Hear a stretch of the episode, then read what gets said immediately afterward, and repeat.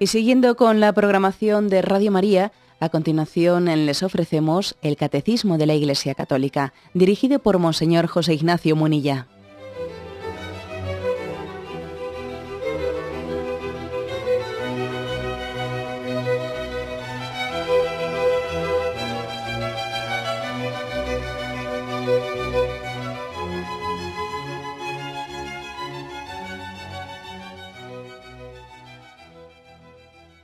Cordial saludo a todos los oyentes de Radio María.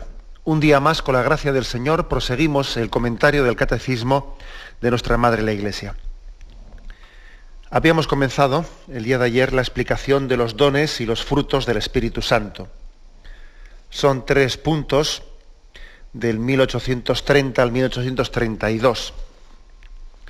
El Catecismo, en el 1831, eh, describe cuáles son los dones.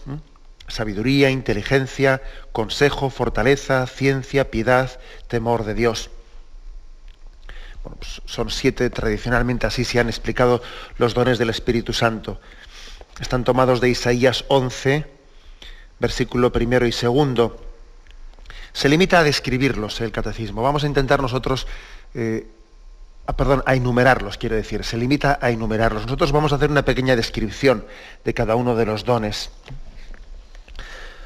Os recuerdo, por refrescar eh, los conceptos que ayer em, con más tiempo, con más profundidad os poníamos como fundamento ¿no? de esta doctrina sobre los dones del Espíritu Santo, os recuerdo que decíamos que el fundamento bíblico ¿no? y teológico de estos dones es que el que está unido a Jesucristo, el que está insertado con Jesucristo por el bautismo y por la vida de gracia, participa del Espíritu de Cristo y por lo tanto es portador de ese mismo Espíritu de Jesucristo. O sea, Cristo vive en nosotros y por tanto el Espíritu Santo también nos da los dones, sus dones. Decíamos que los dones son como eh, estados, hábito, un hábito que Dios nos da para poder seguir con gusto y facilidad los impulsos divinos en orden a la salvación.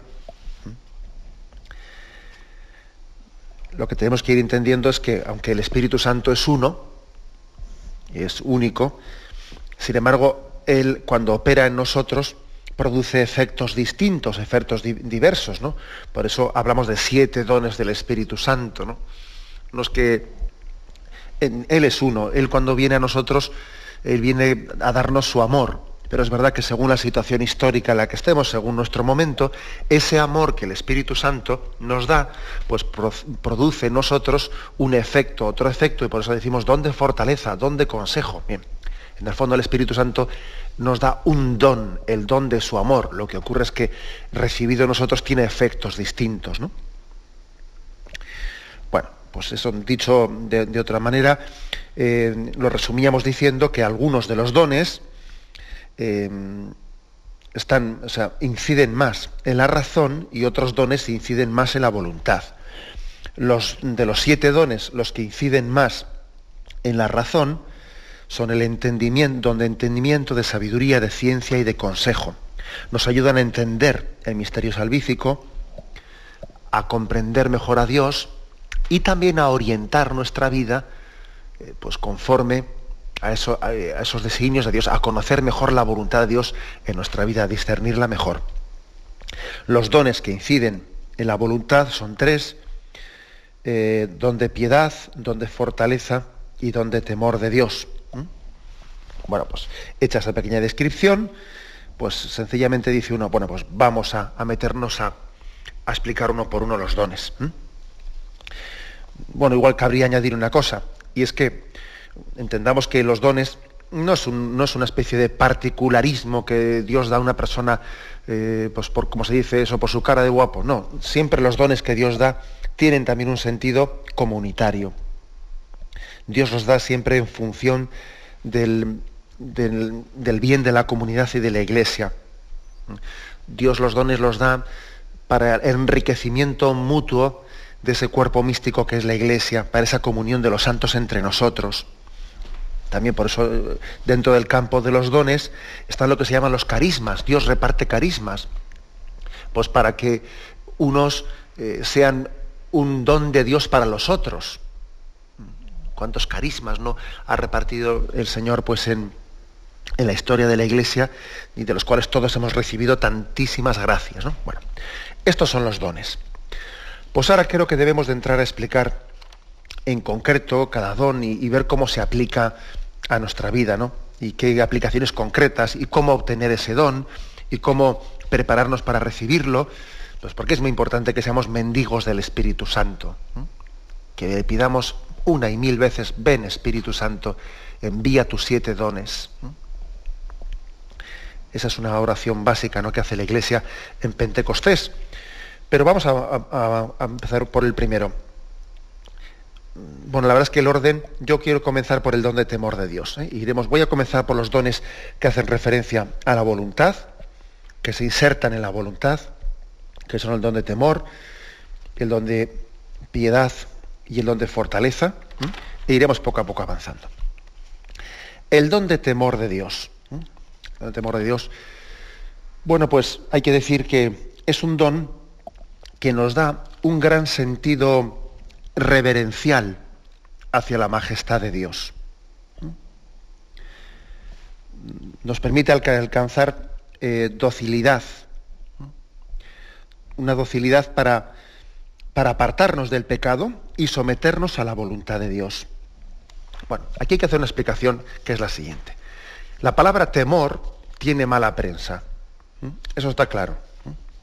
Máxime cuando hoy en día está muy en crisis el principio de autoridad y entonces, eh, pues por, precisamente la autoridad, el principio de autoridad está en crisis porque parece que lo que eh, pues se, ha trasladado es que la autoridad pues es una especie de imposición, de imposición servil que por miedo pues se impone a sus súbditos, ¿no? Los súbditos se, se someten al rey o se someten al amo se someten al Padre, y entonces hay que, hay que tener, hay que sacudirse esos yugos, hay que ser libres, el hombre tiene que proceder por propia iniciativa, por propia libertad, sacudiéndose todos los temores, etcétera, etcétera. ¿no? Hay, la, palabra autoridad sabemos que entra en crisis y por lo tanto la palabra temor eh, siempre se entiende como negativa.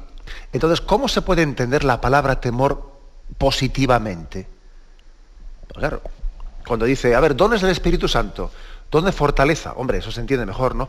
¿Dónde consejo? Eso se entiende mejor. Pero ¿dónde temor de Dios? Pero ¿cómo puede ser el temor de Dios? ¿Cómo puede ser positivo? Si siempre que hablamos de temor es algo negativo que tenemos que sacudírnoslo y quitárnoslo de encima. Bueno, pues hay que comenzar a decir que nosotros por temor, por temor de Dios, no entendemos, no entendemos un temor servil, el temor servil. Me refiero el que diga yo, mi única razón de no querer ofender a Dios no es porque le ame, sino que es sencillamente pues, por, por miedo a que me castigue. Ese, como os podéis imaginar, no es el temor de Dios. Tampoco es un temor mercenario. Mercenario que quiere decir que sencillamente temo el no recibir bienes determinados. Eh, el temor servir sería el temo el castigo, pero no amo. El temor mercenario sería temo no recibir el, el premio y por lo tanto tengo que comportarme de esta manera para recibir el premio, pero no amo. Bien, lógicamente esos no son el auténtico temor de Dios. Ahora, también me vais a permitir que generalmente hacemos caricaturas en la vida, porque yo creo que, como muchas veces me habéis escuchado en este programa, la imagen, la referencia, la metáfora que tenemos más cercana para entender nuestra relación con Dios es la de la familia, la de la relación familiar. ¿no?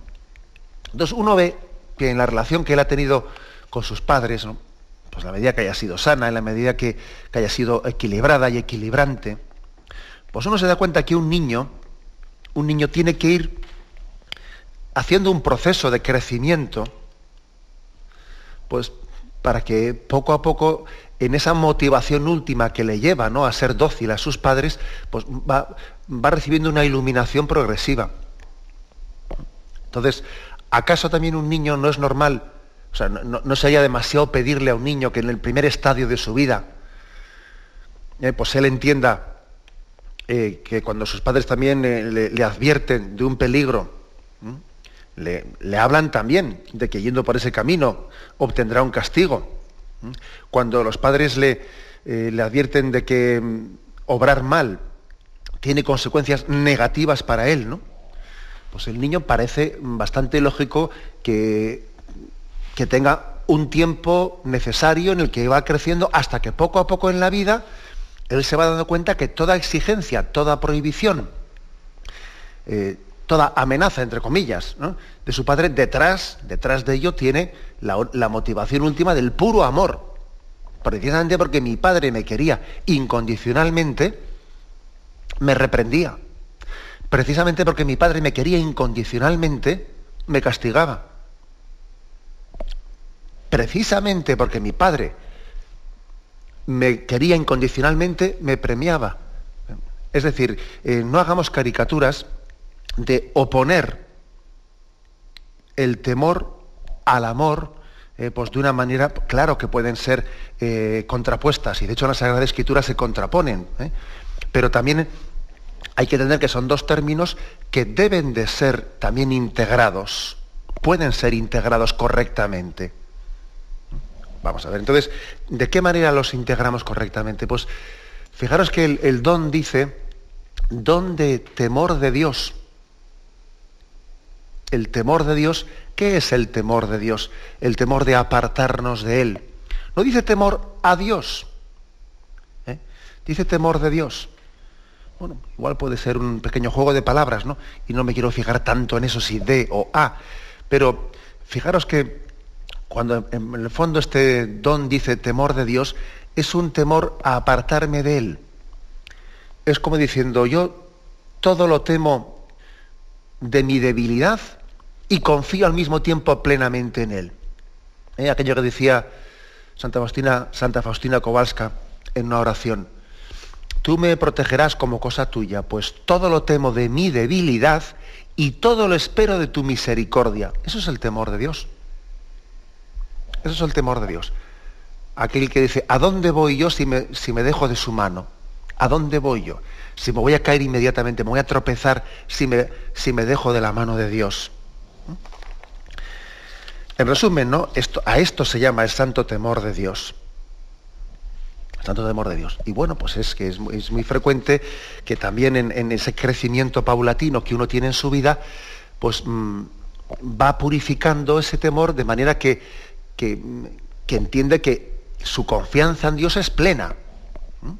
Él no le teme a Dios, lo que le teme es a sí mismo si me aparto de Dios. Pero es normal que vayamos, que, que, también, en un momento determinado, ese temor al castigo, ese temor a las consecuencias que se derivan de, de apartarnos de Dios, forme parte también de la pedagogía divina que nos ayuda a caminar. Vamos, eh, echando mano de la propia experiencia. ¿eh? Un servidor también, yo muchas veces he pensado y he dicho, a veces cuando uno en la vida tiene que proceder y tiene que tomar eh, decisiones y tiene que afrontar problemas, ¿no? Y tiene que, bueno, pues, pues coger el toro por los cuernos. ¿Cuántas veces te das cuenta de que el motivo por el que te arrancas, ¿no? A, pues a, a proceder y a no ser cobarde y a, afrontar ciertas cosas es el santo temor de Dios, que dices, vamos a ver, Señor, si es que si yo no hago esto, es que yo no procedo correctamente ante ti. O sea, no me atrevería a, presentarme en tu presencia si soy cobarde y no, y no afronto este problema. Igual no tengo el suficiente amor. O quizás precisamente porque tú me quieres dar el don del amor, eh, de la caridad, para hacer esto por el santo temor de que tú me, tú me digas, Señor, tú me digas, yo te puse ahí, pues como obispo en mi caso, como madre o como padre o como lo que sea, y esperaba de ti que hicieses eso. Y por tanto, por el santo temor de Dios, uno debe de ser valiente y afrontar esa situación. ¿Cuántas veces uno dice, Señor, si yo creo que, o sea, yo sé que en conciencia, eh, si no si no obro de esta manera, si no afronto este problema, que igual no me apetece nada, nada afrontarlo, pues porque uno vive más cómodo sin afrontar los problemas muchas veces, parece aparentemente y quiere evitarse líos y quiere evitarse problemas, pero el santo temor de Dios te impulsa a obrar y a ser fiel en conciencia. ¿Eh? O sea que hay que decir que, por lo tanto, eh, el santo temor de Dios nos está purificando para que, fijaros bien, actuemos conforme a la voluntad de Dios. En definitiva, al amor de Dios. Ahora, que tenemos que tener ese, acicate del, del temor de apartarnos de él, bendito temor, que nos conduce a la voluntad de Dios y por lo tanto al amor de Dios. Ojo, por lo tanto, eh, que ya sé que se puede también explicar el temor como contrario al amor, pero también se puede y se debe eh, de integrar ese santo temor al servicio de la voluntad y por tanto del amor de Dios. Y debe ser así explicado, ¿no? De esa forma integrada. Por lo tanto, el temor filial perfecto no es el temor servil, eh, no es el temor mm, mercenario, es el temor filial perfecto es el deseo de no disgustarle a Dios, que nace de la caridad y, reverencia ¿no? hacia Dios como Padre. Que además también, si os fijáis, lo hemos tenido de niños. Porque cuando éramos niños, no solo teníamos miedo de que nuestros padres nos castigasen. No, no. Cuando éramos niños también les queríamos tanto a nuestros padres. Bueno, y les queremos, ¿no? Pero un niño también tiene temor de disgustar a su padre porque le quiere tanto que no quiere darle un disgusto. ¿Mm? temor de disgustarle a su padre, temor de no ser la alegría de su padre, él quiere ser la alegría de su padre. Y, se lleva un disgusto muy grande si le disgusta a su padre. Bueno, es ese, aplicad esa imagen del niño a nuestra relación con Dios. Ese es el santo temor de Dios. ¿Mm? Ese es el santo temor, el temor filial perfecto. Bien, tenemos un momento de reflexión y continuamos enseguida.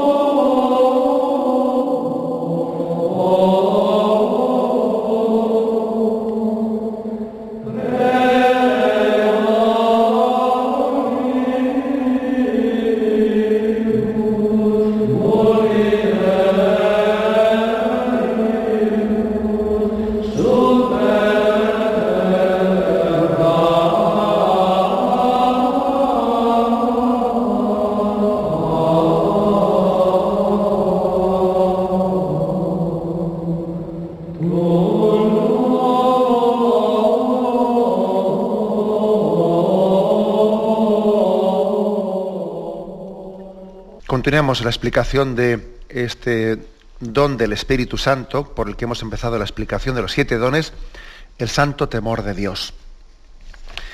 Efectos de este don. ¿Qué efectos produce en nosotros? El primero, pues es un vivo sentimiento de la grandeza y de la majestad de Dios. Un sentimiento reverencial. Qué grande es Dios, ¿no? De ahí se deriva pues una sumisión y un acatamiento ¿no? A esa grandeza de Dios. Es cuando se, llega a la plenitud de la humildad. Hay que insistir en esto, ¿eh? porque a veces hemos hecho una imagen de Dios que, bueno, que más que un Dios eh, padre, pues parece que es un Dios colegui, ¿eh? si me permitéis un poco la expresión, que parece que es un coleguilla. Un coleguilla. Y eso no es signo de una, de una confianza, sino que es un signo de una falta de sentido reverencial a la grandeza de Dios. De Dios tenemos que decir al mismo tiempo que es el Todopoderoso, que es el Omnipotente, que es el Infinito, que, que, es, que es nuestro hermano, el cercano. Las dos cosas hay que afirmarlas al mismo tiempo. Que recuerdo haber, recuerdo haber tenido que en alguna ocasión, pues no, pues tener algún diálogo, en alguna discusión con algún hermano, con algún amigo sacerdote, pues que igual pretendiendo él, no pensando él que, tenía que ayudar al pueblo de Dios a entender que Dios es cercano, que Dios es amigo, pues que igual cuando se pone a leer a alguien, eh, yo recuerdo un, pues un compañero sacerdote, ¿no? Pues que él cuando se ponía a leer eh, el canon o, sencillamente las oraciones de la Santa Misa, cada vez que veía la palabra infinito eh, omnipotente, todopoderoso, etcétera, pues cambiaba, cambiaba él ese, ese atributo y decía cercano, amigo. Eh, bueno, y yo le decía, mira, yo creo que es un error. Es un error que, que de alguna manera estemos borrando, suprimiendo los atributos de la grandeza de Dios, pues por miedo, por, por temor a que nuestros fieles al escucharlos, pues de alguna manera no, no se eh, sientan una especie de rechazo por esa grandeza de Dios, porque luego cuando les prediquemos que Dios es, que Dios se ha hecho el Emmanuel, el Dios con nosotros, que Dios ha nacido pobre y cercano ¿no? en esa imagen del niño débil en, Belén, estaremos precisamente quitando o sí, aminorando la grandeza de ese misterio. Porque si, tan, si es tan impresionante que Dios se ha hecho cercano a nosotros, es porque es el infinito y el omnipotente el que lo ha hecho. De lo contrario, pues no, tendría la cosa tanta chispa. Bueno, pues eh, es importante, que, subrayemos el sentido reverencial de la grandeza de Dios. Solamente así el hombre, el hombre es capaz de jugar la existencia, la existencia, la vida, en sus verdaderas dimensiones. Eh, sentirnos también como un granito de arena ante la infinitud, ante la, ante la infinitud de Dios.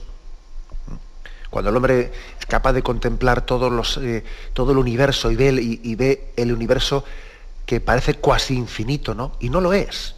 El universo es una pequeña creación de Dios ante su grandeza. Y entonces dice, entonces, ¿cómo es la grandeza de Dios? Es importante meditar en esto. Solamente así el hombre puede ser humilde. Solamente así uno dice, pero ¿qué es el hombre para que te acuerdes de él? Pero ¿cómo es posible que un Dios tan grande sea capaz de mirarme a mí, en mi pequeñez, ¿no? Pues, pues es importante, es decir, el don de temor de Dios es un don que nos, que nos permite caer en cuenta de la, de la grandeza de Dios y crear en nosotros un sentimiento reverencial, un sentimiento, podríamos decir, de, sumisión humilde a esa grandeza de Dios. El que tiene, ¿eh? El que tiene este don, el que, el que es eh, agraciado por este don del Espíritu Santo, no se le ocurre, ¿no? Tener sentimientos y pensamientos y deseos de vanidad o de presunción. No, eso ni se le ocurre y se le ocurre porque él es consciente de que de la grandeza de Dios y de la poca cosa que es él, y dice, ¿a dónde voy yo todavía teniendo vanidad? ¿A dónde voy yo creyéndome aquí que yo soy aquí el centro del universo? Por desgracia, ¿no? Eh, pues la falta del santo temor de Dios nos hace ser vanidosos, nos hace ser pues, presuntuosos. Otro, otro efecto de este gran don, de Dios, ¿no? que es el don de temor de Dios. El tener horror al pecado, tener una viva contrición por el pecado cometido y tener una especie de alergia natural al pecado. ¿no? Vamos, tener alergia, no a los pecadores, no, sino al pecado. Cuando alguien eh, sencillamente pues, eh, en, nombre del santo temor de Dios o en nombre de la santidad, eh, pues no quiere juntarse con los pecadores y, dice, no, con yo con esta gente no me junto, y no, pues eso no, esa no es la auténtica santidad, ni es el auténtico santo temor de Dios. El santo temor de Dios no es el que me, da alergia ¿eh? a mis hermanos, que son pecadores como yo, sino que me da alergia al pecado, que es distinto. Tener una viva contrición de haberlo cometido. Eh, nosotros comprendemos con este don de temor de Dios la malicia, que en cierto modo es infinita de cualquier ofensa. Es infinita porque es que está atentando contra el amor de Dios que es infinito ante ti. Esto nos podía, nos podía hacer referencia a cómo también este don mm, nos puede arrancar auténtico, una, una, auténtica conversión, un auténtico arrepentimiento. Nos puede dar el don de lágrimas, ese que San Ignacio de Loyola pide en los ejercicios espirituales, que lloremos nuestros pecados, ¿no? que nos dé pena de no haber amado más a Dios, ¿no? Y no haber sido más humildes ante Él. Bueno, Santa Teresa, por ejemplo, decía que ella prefería la muerte más recia antes de pensar de ofender a Dios. Antes morir que pecar, ¿no? Se, decía en aquella famosa expresión, antes morir que pecar. Parece que hoy en día esa expresión la dices y pareces el loco de la colina. Pues es que es cierto. Esa expresión está dicha por alguien que tiene conciencia de lo que es la, grandeza de Dios y la barbaridad que es que, estemos pecando contra su amor. esa famosa expresión antes morir que pecar, pues no es ninguna, ninguna expresión de ningún kamikaze, no, es la expresión de alguien que tiene conciencia que la mayor barbaridad que puede hacer la criatura es rebelarse contra el Creador. Bueno, pues mm, otra consecuencia, otro efecto ¿no? que se deriva también de, de este don de temor, el deseo reparador, el ansia reparadora, el deseo de, decir, Señor, yo quiero recuperar el tiempo perdido de mi vida y deseo, eh, pues ahora, en, actos intensos de amor, amar por cuantas veces no te he amado y servirte por cuantas veces no te he servido. El deseo de reparación, porque fijaros, ¿eh? para distinguir un auténtico, un auténtico arrepentimiento, ¿no? De un falso arrepentimiento, aquí hay una prueba bien clara. El falso arrepentimiento es el que lo que hace es, de alguna manera, autodespreciarte y mirar al pasado y decir qué mal, qué mal, qué mal, ¿no? Y sin embargo, eh, el auténtico arrepentimiento es aquel que el mismo momento en que tú ves el, el pecado, la barbaridad que has hecho, al mismo tiempo que ves eso, ves la misericordia de Dios que te da, eh, que te da la posibilidad y te da el deseo y te da la contrición para reparar y para mirar adelante y para decir, mira cuánto me ama Dios, que me da este, esta posibilidad de que viendo mi pecado, todavía aumente más, o sea, que, que la historia del pecado de mi vida sea un acicate para amar más a Dios, el momento presente y en el futuro. Falso arrepentimiento es el que me lleva a autodespreciarme, y a estar siempre viendo todo lo negativo y no valgo para nada y mirando al pasado. Auténtico arrepentimiento es el que el pecado acaba convirtiéndose en una demostración de qué bueno es Dios, que me perdona, que es misericordioso y que me da la posibilidad de reparar y mirar al futuro. Ese es el auténtico santo temor de, Dios. También, lógicamente, se desprende de este don del temor de Dios, la vigilancia grande, pues eh, para quitar las ocasiones de pecado. Uno tiene, eh, tiene temor de caer en el pecado. Luego dice, bueno, pues yo no me voy a poner en ocasiones de pecado. Ya sabéis que cuando el Padre Nuestro le decimos al Señor, no nos dejes caer en la tentación, Él nos responde, y tú no te pongas en ella. Claro, bastante lógico ¿no? que nos diga eso. Mm, eh, tenemos una obligación moral de no ponernos en ocasiones de pecado, de no jugar, de no tontear, de no estar jugando con el fuego. Bueno, pues el santo temor de Dios nos aleja no solo del pecado en sí mismo, sino de esa especie a veces de, tonteos, ¿no? de querer poner una velita a Dios y otra vela al diablo, de estar en determinados sitios donde sabemos que no debemos de estar, o pues porque estamos tonteando, porque estamos jugando con fuego el santo temor de Dios nos aleja de eso. Es no juegues ¿eh? con aquello que sabes que te puede apartar de, la fidelidad a Dios. Bueno, otra consecuencia, otro efecto ¿no? de, este santo temor de Dios. El desprendimiento de todo lo creado. El desapego de todo lo creado. Se da cuenta que uno lo, único importante para él, pues es el amor de Dios, ¿no? Amar las cosas amar a Dios con todo el corazón y amar todas las cosas en Dios.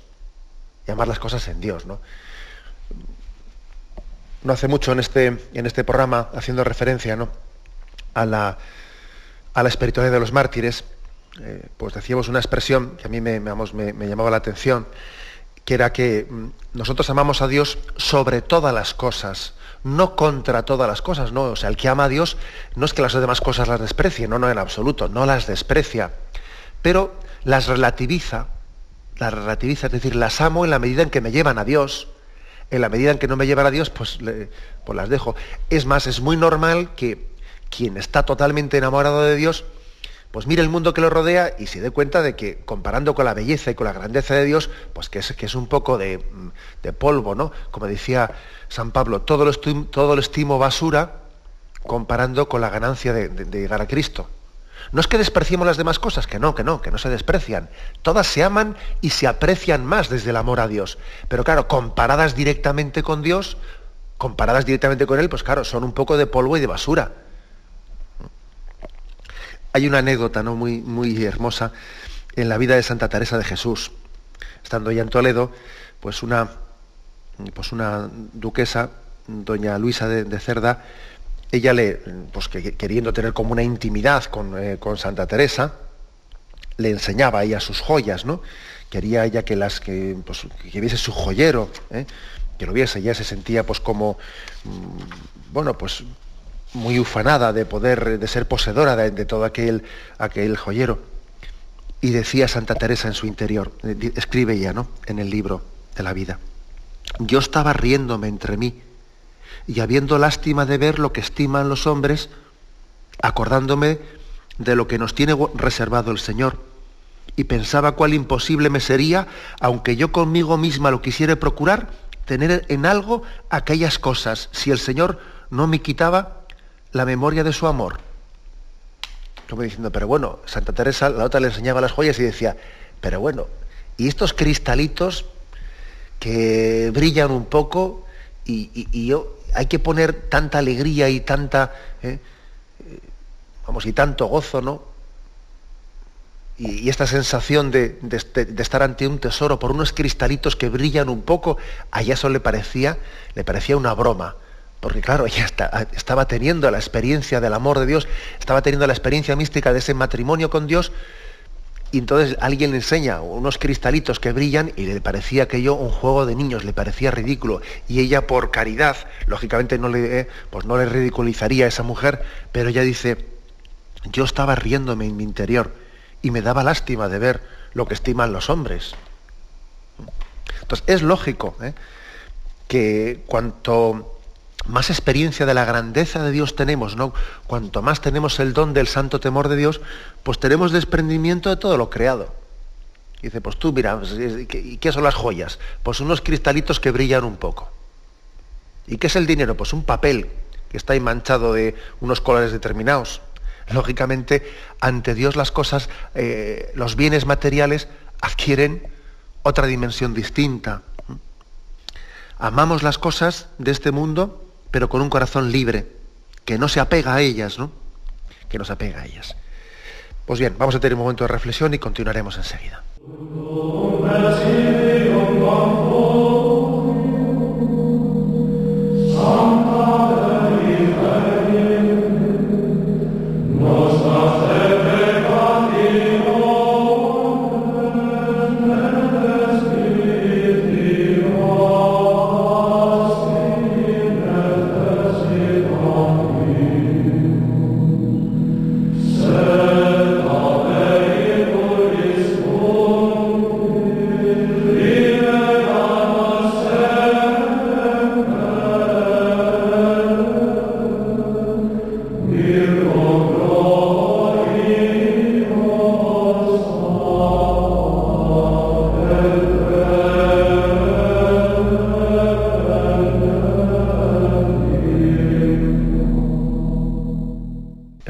El don del Espíritu Santo, el santo temor de Dios.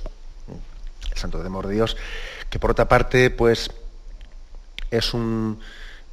hay muchas expresiones bíblicas, eh, pues en las que vemos como también el mismo Señor invocaba ese santo temor de Dios. Por ejemplo, eh, Lucas 6, 24, 26. Hay de vosotros los ricos, porque habéis recibido vuestro consuelo. Hay de vosotros que ahora estáis harto porque tendréis hambre.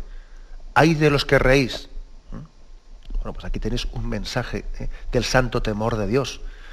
Eh, Lucas 10, versículo 13, 15.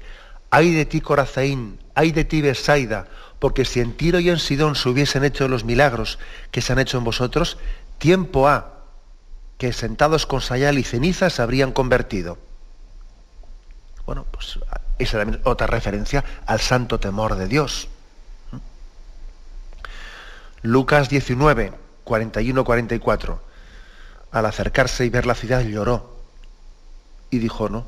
Si también tú conocieras en este día el mensaje de la paz, pero ahora ha permanecido oculto a tus ojos, porque vendrán días en los que tus enemigos te rodearán de empalizadas, te cercarán y te apretarán por todas partes y te estrellarán contra el suelo, etc. Bueno, otro texto. Está lleno ¿eh? de invocaciones. O sea, el Señor también en su predicación hablaba y argumentaba con el santo temor de Dios. Hay de vosotros, escribas y fariseos hipócritas, que encerráis a los, a los hombres el reino de Dios. Lo tenéis en Mateo 23, 13 versículos siguientes también, ¿no? O sea, es decir, hay mm, frecuentes referencias ¿eh? al santo temor de Dios y por lo tanto estamos hablando de una revelación bíblica, una revelación bíblica. Bueno, ¿cuáles son los eh, vicios opuestos? Los vicios opuestos al santo temor de Dios. Pues principalmente la soberbia, la humildad se fija en la grandeza de Dios en contraste con la propia nada. El temor se fija en la majestad de Dios en contraste con la propia nada y excluye la soberbia, todavía de un modo más alto que la humildad, la excluye, ¿no? Pues la hace hasta la raíz y hasta el principio mismo de la, de la soberbia. Se opone al, al vicio de la presunción, que no tiene en cuenta la justicia divina, porque la presunción es, propia de quien confía desordenadamente en la misericordia de Dios. Va, como Dios es bueno, como Dios es bueno, pues sencillamente decir, va, pues como no me lo tomo en serio, porque eso no es decir que, eso no es confiar en que Dios es bueno, eso es como no me lo tomo en serio, como me estoy riendo de él, esa es la presunción de quien juega con Dios y no se da cuenta de que tenemos que tener el santo temor de Dios de no ser fieles, de, no ser fieles a Él. O sea que un vicio opuesto al santo temor de Dios es la soberbia y también la presunción. O sea, el que se piensa que, con, que, total, que le, está, entre comillas, permitidme la expresión, ¿no? tomándole el pelo a Dios. Invocando el amor de Dios, como Dios es bueno, como Dios es bueno, en el fondo para decir, no me creo que es bueno y que me quiere y que quiere cambiarme y me quiere santo. Claro, es decir, que a veces se, invoca ¿eh? esa presunción, como Dios es bueno, es tanto como decir, es que en el fondo no me creo que Dios me, me, quiere, me, quiera santo a mí y que me quiera convertido.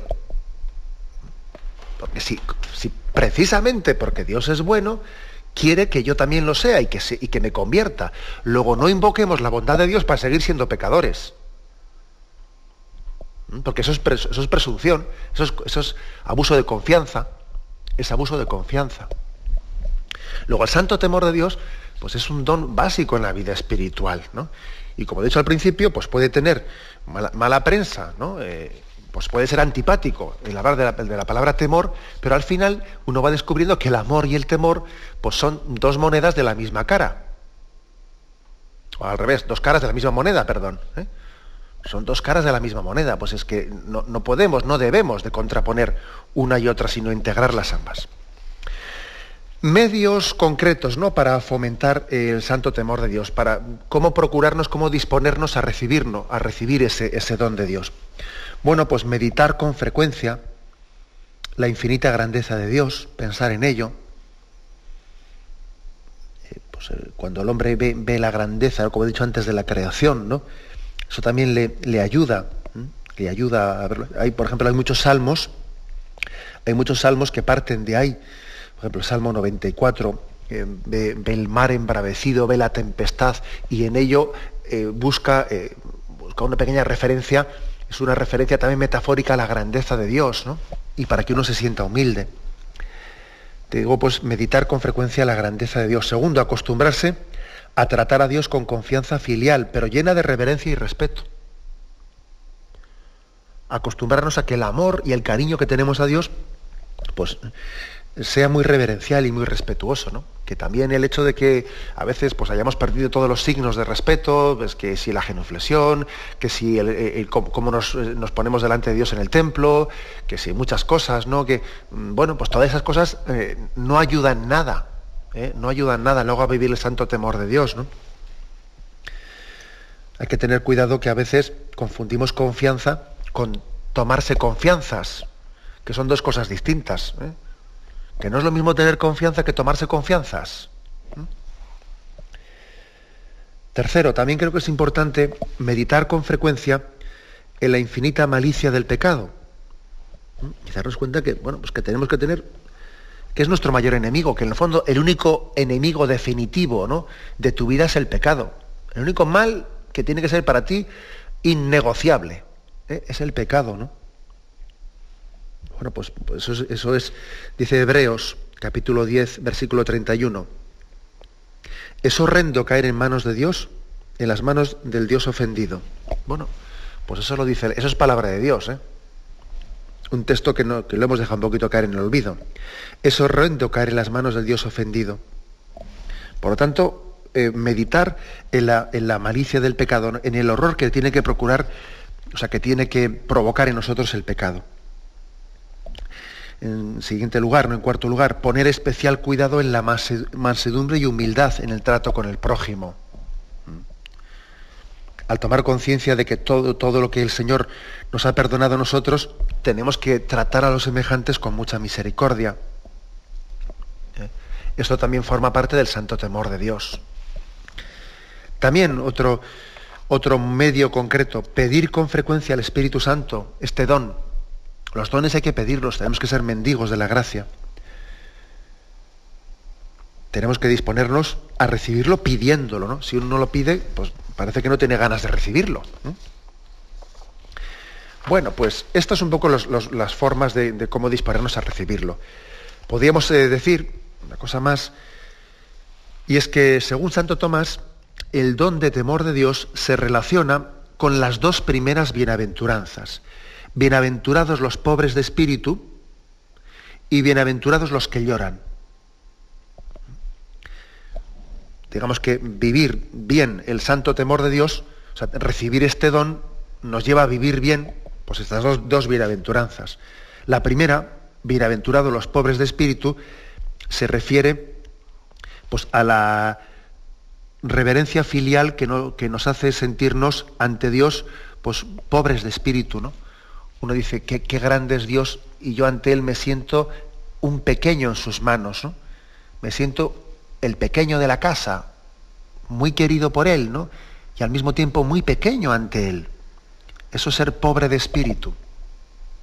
Pobre de espíritu es aquel que no se, no se atreve a enseñar otro carné delante de Dios que soy tu hijo, no confío en, mi, no confío en los méritos de mis obras, no confío en mis títulos. No confío en nada más que en que Dios es mi Padre. Ese es el santo, del santo temor de Dios se desprende vivir, ser pobre de espíritu. Todo lo teme de su debilidad y todo lo espera de su misericordia. Solamente el que tiene el santo temor de Dios puede ser pobre de espíritu. Está bastante claro. ¿eh?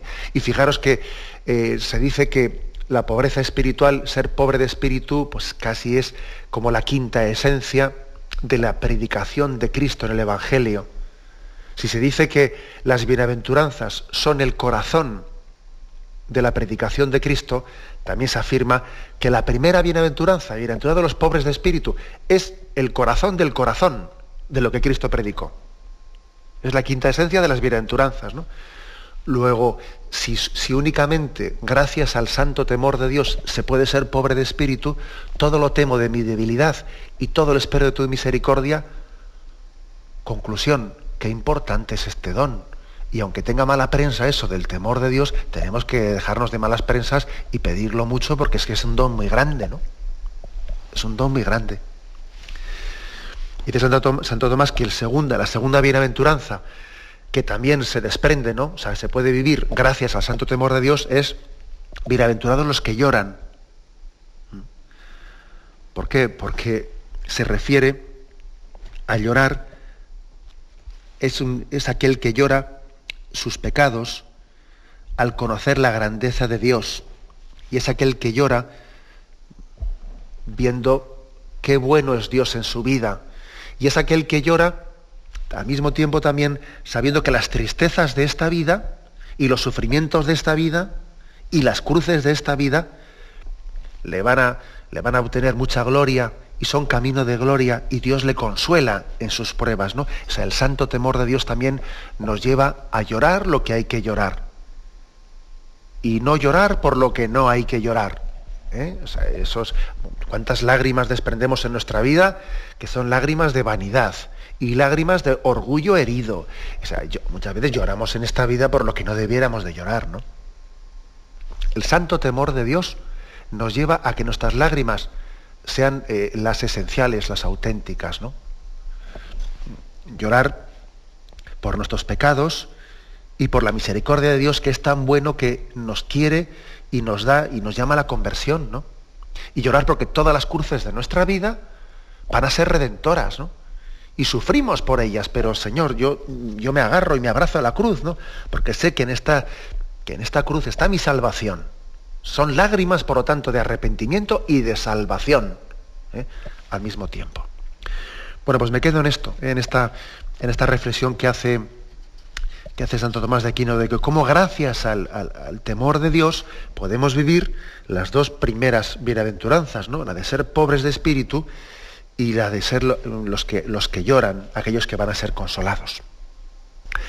Me despido con la bendición de Dios Todopoderoso, Padre, Hijo y Espíritu Santo, descienda sobre vosotros. Alabado sea Jesucristo.